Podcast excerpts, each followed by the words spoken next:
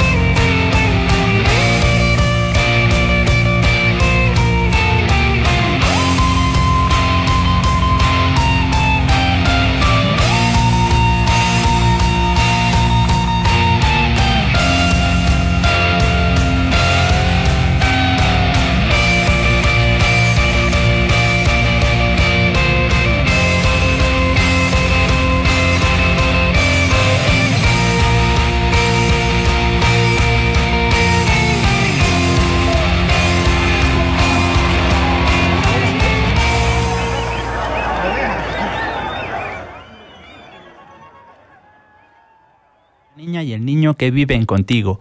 Hoy es la emisión 70. Durante los próximos minutos compartiremos poemas y relatos que tienen vida y laten gracias a nuestras comunidades originarias. Con la lectura, otros mundos son posibles. Sigue en sintonía de Set Radio, donde Puebla se escucha.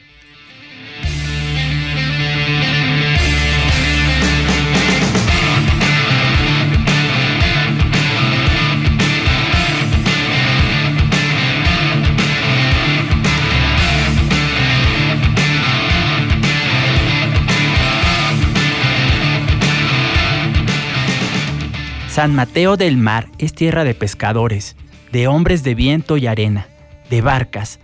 Ningún pueblo itzmeño está más cercano a la inmensidad del océano. Por sus calles se respira la espuma del mar. A un costado, sus aguas son quietas y al otro, muy feroces. Las personas de ahí se hacen llamar icots. No se sabe exactamente de dónde vinieron, pero llegaron de muy lejos hace muchísimo tiempo, tanto que ni ellos mismos se acuerdan. Alguna vez fueron dueños de toda la planicie costera. Hasta Jalapa llegaban sus dominios, pero así como ellos conquistaron estas tierras, fueron sometidos y arrinconados a su vez hasta donde se encuentran ahora. De ahí era la niña que quiso ser caracol. Eira, como se llamaba, iba todas las tardes a la playa cercana. Recogía puños de arena buscando caracoles perfectos que resonaran como si contuvieran inmensas olas. Quiero ser caracol para llevar el mar dentro de mí, solía decir esta niña. A veces hubiera querido nacer en el agua. Tal vez Dios la tuviera destinada a ser una sirena, quizás un delfín o una tortuga marina, pero ya no pudo crearla bajo ninguna de estas formas y probablemente solo alcanzara a dejarla cerca de la playa para que ella misma descubriera su ser. Dios suele tener muchas ocupaciones y el día en que ella nació pudo estar distraído. Una de las muchas tardes que fue a contemplar el sol ocultarse en el horizonte, no se volvió a saber de ella. Eira caminó por el borde de la playa, entremetiendo sus pies en las olas que bañan la arena. Mientras recorría pausadamente las costas de su pueblo, pensaba cómo podría hacerle para convertirse en caracol. Así, caminó desde San Mateo hasta las cercanías de Salina Cruz, dobló y pasó junto a Huilotepec, donde le agarró la noche. A la mañana siguiente prosiguió su marcha. En San Blas Atempa la vieron unos pescadores que le ofrecieron agua de coco y un rico desayuno. Caminó más adelante y arribó a Punta de Agua. Ahí se sentó en una canoa hecha con un tronco grande y viejo. Pensó en su gente, en su pueblo y por supuesto en ser caracol. Anduvo otro tanto hasta llegar a Shadani, donde nuevamente se sentó a pensar. Fue donde le salieron las primeras lágrimas, justo cuando partía rumbo a Playa San Vicente. Dios se conmovió tanto con su llanto que mientras ella iba caminando, la fue convirtiendo en otro ser. Nunca supo nadie cuándo llegó a las costas de Juchitán, pues los caracoles son difíciles de distinguir entre las miles de conchas marinas que están regadas sobre la arena. Solo se sospecha que algún niño juguetón la recogió para escuchar el canto del océano que habita dentro de ella. Este es el relato de una niña que quiso ser caracol, escrito por Gubitsa Guerrero. Ella es originaria de Oaxaca. Aparece recopilado en el libro Los Guardianes de la Tierra, publicado por el Fondo Regional para la Cultura y las Artes de la Zona Centro, Conaculta y la Secretaría de Cultura del Estado de Morelos.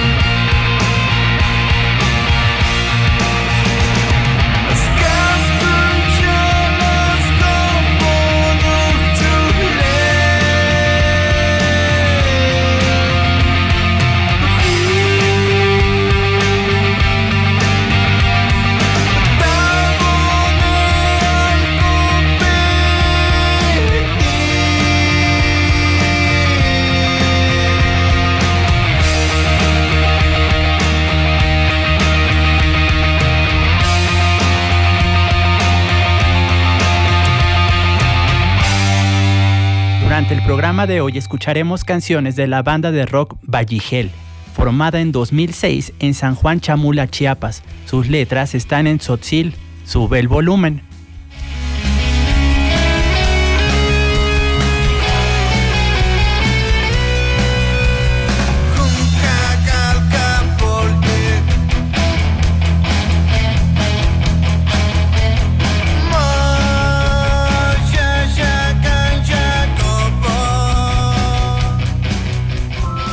Sigue con nosotros. En un momento regresamos a El Bosque.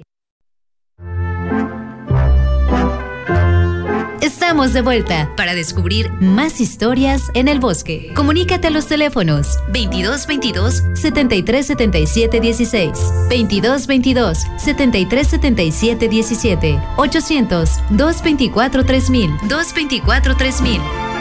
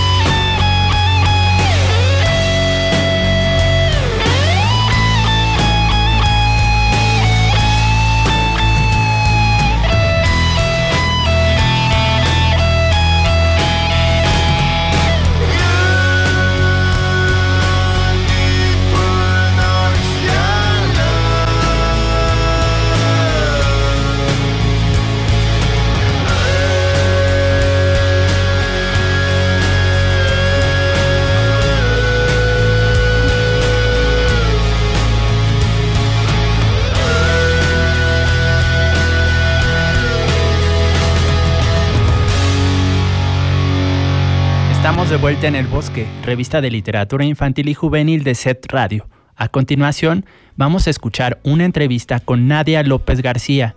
Ella es autora del poemario bilingüe mixteco español Tikushika El Tren. La entrevista es de Notimex.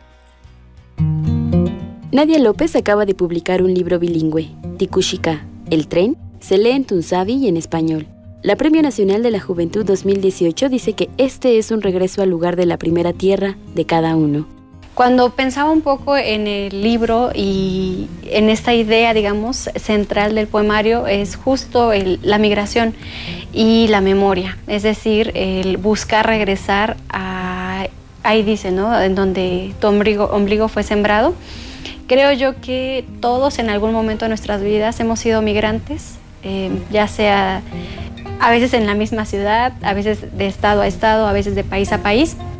Y aparte he sumado, digamos, a mi historia personal de, migración desde bebé prácticamente y sumado a unos talleres que di en el Museo Infantil de Oaxaca con niñas y niños desde seis años, que justo tocábamos el tema de la migración, el tema de la movilidad.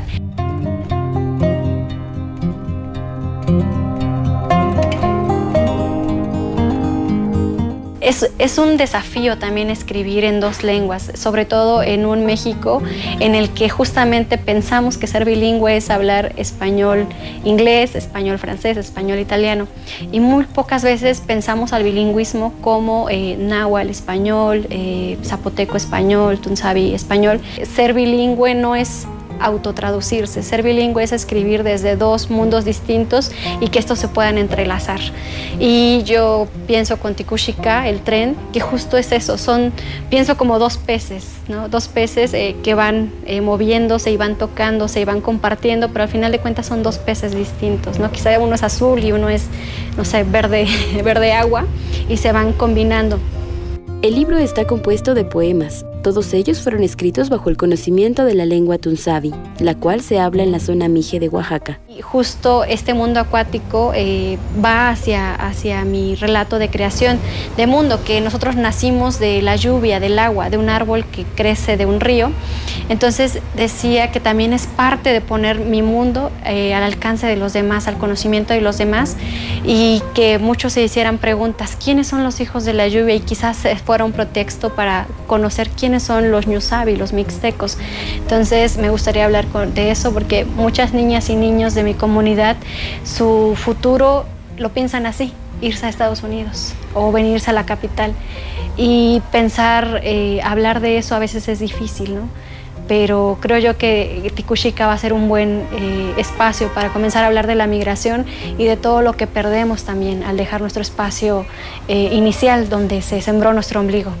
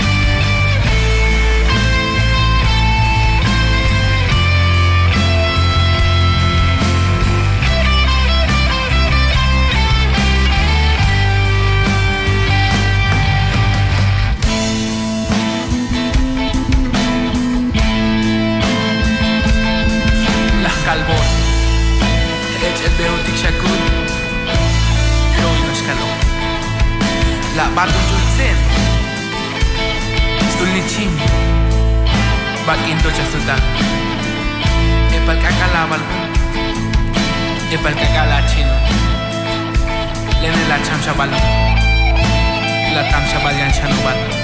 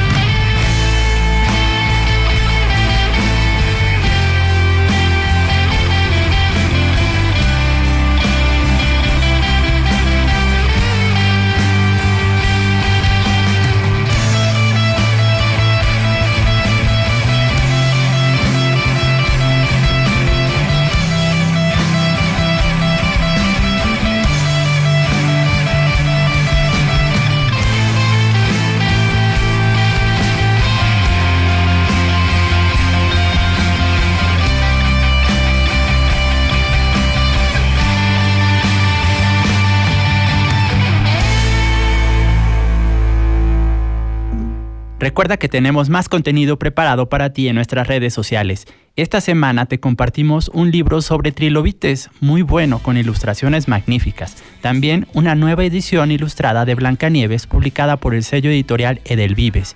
Y un poco de los nuevos cómics de Iron Man y la boda de la mole. ¿Ya se casó? Búscanos en Facebook e Instagram como El Bosque FM.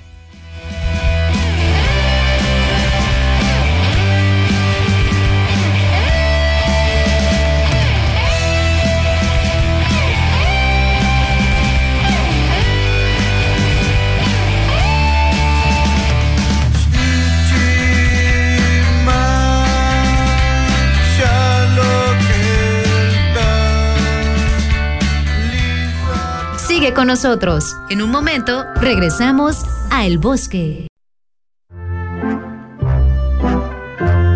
Estamos de vuelta para descubrir más historias en el bosque. Comunícate a los teléfonos 2222 7377 16, 2222 7377 17, 800 224 3000, 224 3000.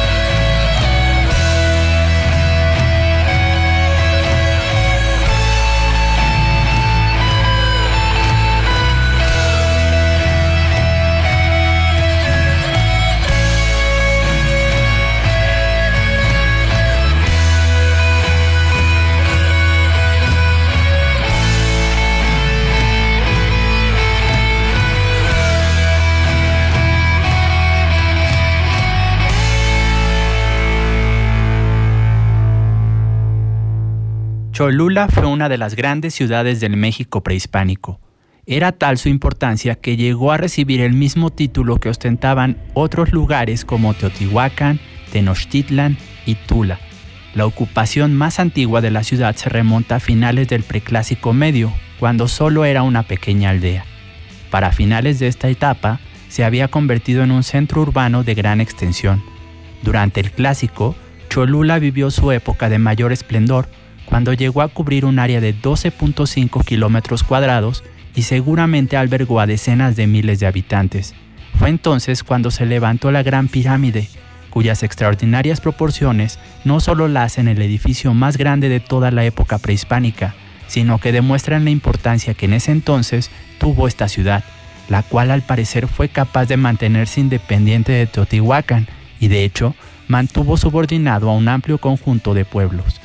Cholula sobrevivió algunos siglos a la caída de aquella ciudad, pero hacia el 800 después de Cristo también fue abandonada en su mayor parte para resurgir en el posclásico, momento en que la Gran Pirámide mostraba ya la apariencia de un pequeño cerro. Con la llegada de los grupos toltecas chichimecas provenientes de Tula, Cholula fue nuevamente un importante centro comercial y sede del culto a Quetzalcoatl, papel que tenía a la llegada de los españoles. La cultura huasteca, ahora, se trata también de otra de las grandes culturas de épocas tempranas que habitan la región de Puebla junto a otros estados, por lo que la denominación geográfica corresponde con la cultural. Los huastecos presentan algunos rasgos culturales que los distinguen del resto de las sociedades mesoamericanas. Los huastecos son el único grupo hablante de una lengua de filiación maya que no habita en la región maya y se supone que se habrían separado de ese tronco común alrededor de 900 a.C. Aunque las primeras aldeas se remontan al 600 y 1500 a.C., fue durante la etapa clásica que la zona alcanzó el primero de sus apogeos y se desarrollaron los rasgos culturales que la caracterizan. En el posclásico, época que va del 900 al 1521 después de Cristo, la cultura huasteca vivió su mayor esplendor y se extendió sobre un amplio territorio que se encontraba dividido en varios señoríos independientes, los toltecas en el posclásico temprano y los mexicas en el posclásico tardío realizaron incursiones a esta zona. De hecho, los mexicas establecieron provincias tributarias, desde las cuales se enviaban diversas materias primas y productos terminados, entre los que destacan las mantas bordadas y los textiles. Entre los elementos que distinguen a la cultura huasteca se encuentra la arquitectura con esquinas redondeadas y la escultura, en la que se reflejan algunos de los elementos distintivos de los huastecos, la deformación craneana y el adorno del cuerpo con pintura y escarificaciones.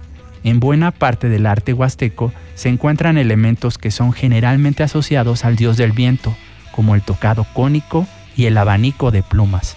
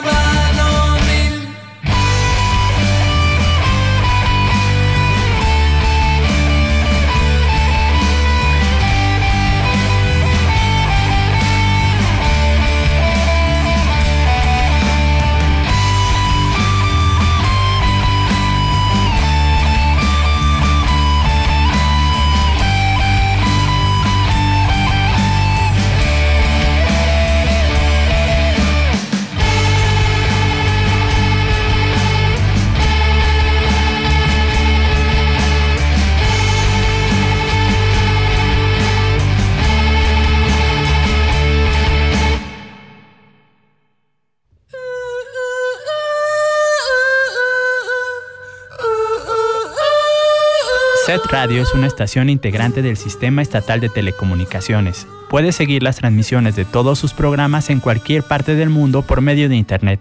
La página es www.setpuebla.mx.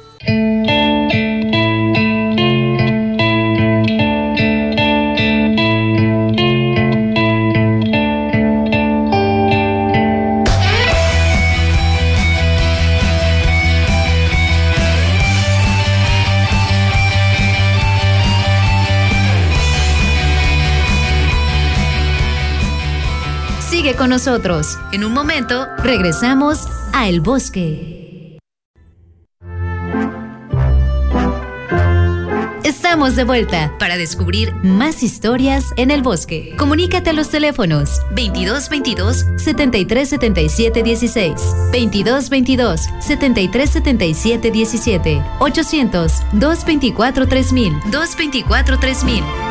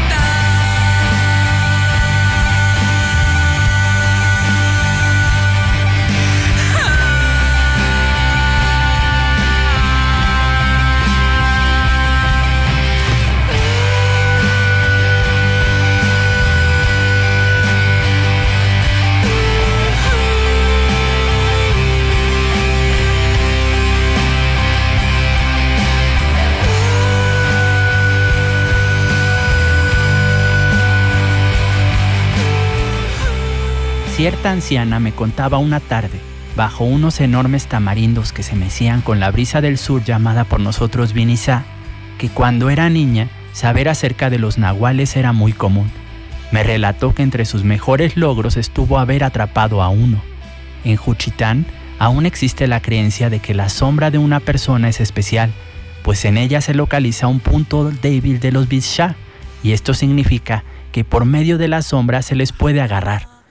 Nuestra relatora señaló que una tarde, hace más de siete décadas, Mientras jugaba en el patio de su casa, de tierra pisonada toda ella, advirtió la llegada de una mujer octogenaria de quien se sospechaba la capacidad de hacer metamorfosis. La niña observó con curiosidad atenta los movimientos de la recién llegada, sabiendo que si alguien pinchaba con una espina o una aguja la sombra de un brujo, como erróneamente algunos les denominaban, éste quedaba imposibilitado de moverse. La pequeña intentó aplicar la técnica aprendida de oídas entre sus amigas y se acercó poco a poco a la silla donde se encontraba la majestuosa señora y colocó una espina justo en medio de su sombra. Pasadas unas horas, la mujer seguía sin levantarse de su silla. La anfitriona ya estaba impaciente por despedir a la visita, cuando en ese instante tuvo que retirarse por unos minutos, lapso que fue aprovechado por la anciana para reprender duramente a la niña juguetona, quien al ser regañada tuvo que reconocer su travesura y removió la espina de la tierra oscura todavía húmeda. Nunca contó a sus padres lo ocurrido, pero desde entonces mostró gran respeto por la mujer a quien había descubierto y atrapado. Este es el relato La casa del autor Gubitza Guerrero. Él es de Oaxaca. Este relato también aparece recopilado en el libro Los Guardianes de la Tierra, publicado por el Fondo Regional para la Cultura y las Artes Zona Centro, la Secretaría de Cultura de Morelos y Conaculta.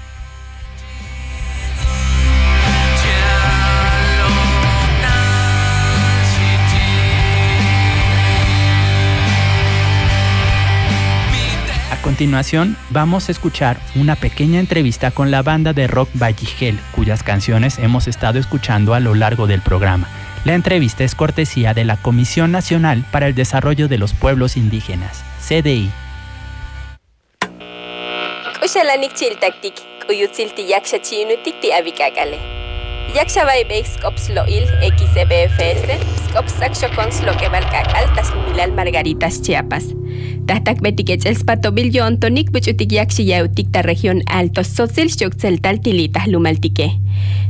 Piestik baha bile, ep kerem tsebetik, lik si baik syuk lik eo hinikuk tas batik opik. Tia vikak ale, tas kaktik habilik hun banda tarok tihas biwa likem tas ang Juan Chamula. Di musika chikayu ne, ha, ha di taktas tekel yalu, ha di taktas tukyal guayintik, ha, oita pol shmal sakum yo, ha, ha, kamus kalim. Ha.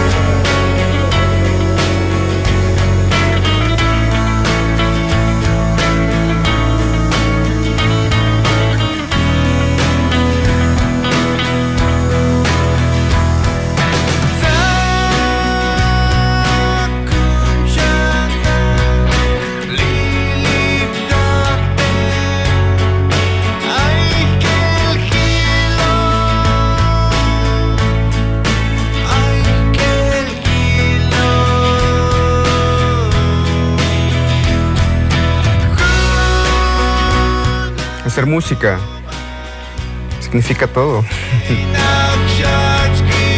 Forma parte de mí la música, es algo ya normal que está en mi vida, el presente, el futuro. Cuando la música tiene sentido, para mí la vida tiene sentido.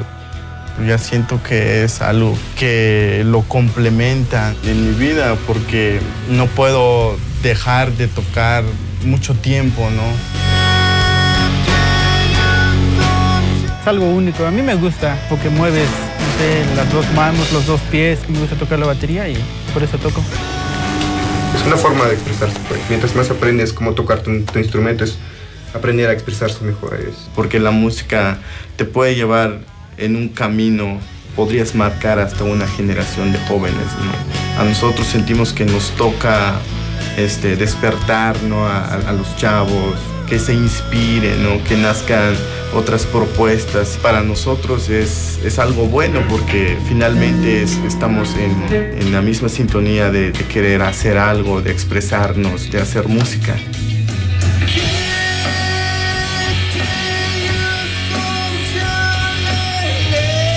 Un Baigel significa espíritu animal guardián, que es el que guarda nuestra vida ¿no? de cada persona, que la protege.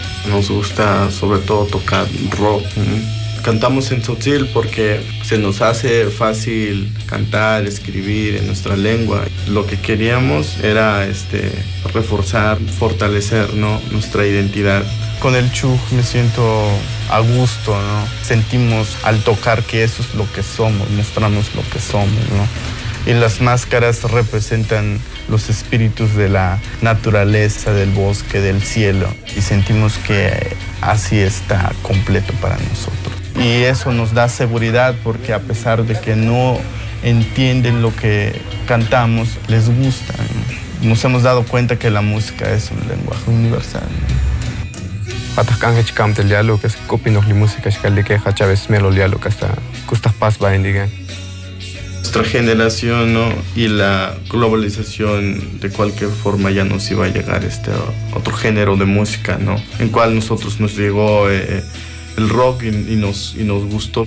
Nosotros sentimos esa, esa energía, ¿no? Ese sentimiento con las guitarras eléctricas y en la forma de cantar.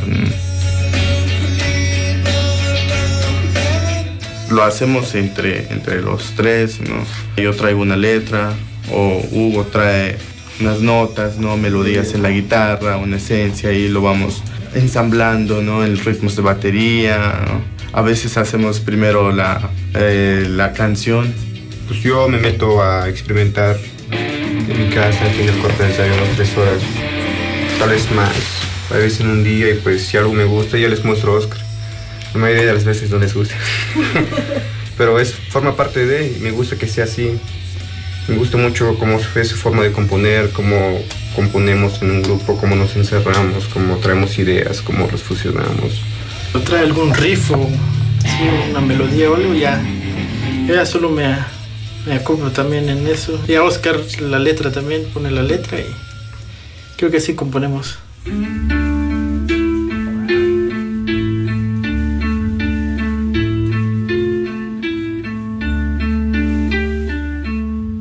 Tigre de noche, tigre a la vista, tigre en el nombre, boca de lobo.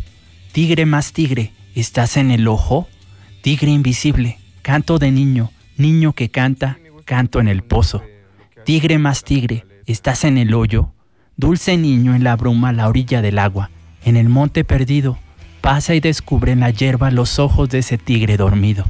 Tigre más tigre, ¿estás en la casa? ¿Eres o no eres Nahual de la noche que ronda el silencio y la luz que se ríe y las sombras del agua que dibujan tu cara? Tigre más tigre, ¿sueñas o cantas? Brotas niño del fondo y tu boca es de tierra y tus ojos son pájaros. Nadie niño te mira o te sabe, solo yo que te escucho. Tigre más tigre, vives en mí y en mi palabra. Este es el poema Tigre a la vista de la autora María Baranda. Muchas gracias por escuchar nos encontraremos de nuevo la próxima semana. En el bosque, todos estamos hechos de historias.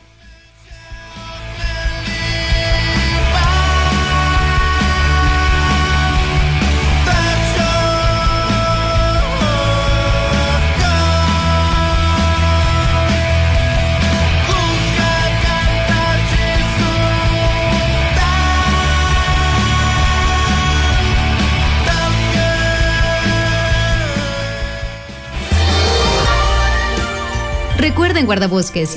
Nos volveremos a escuchar el próximo sábado. El próximo sábado. De 10 a 11 de la mañana en Puebla FM, la radio de Puebla. La radio de Puebla.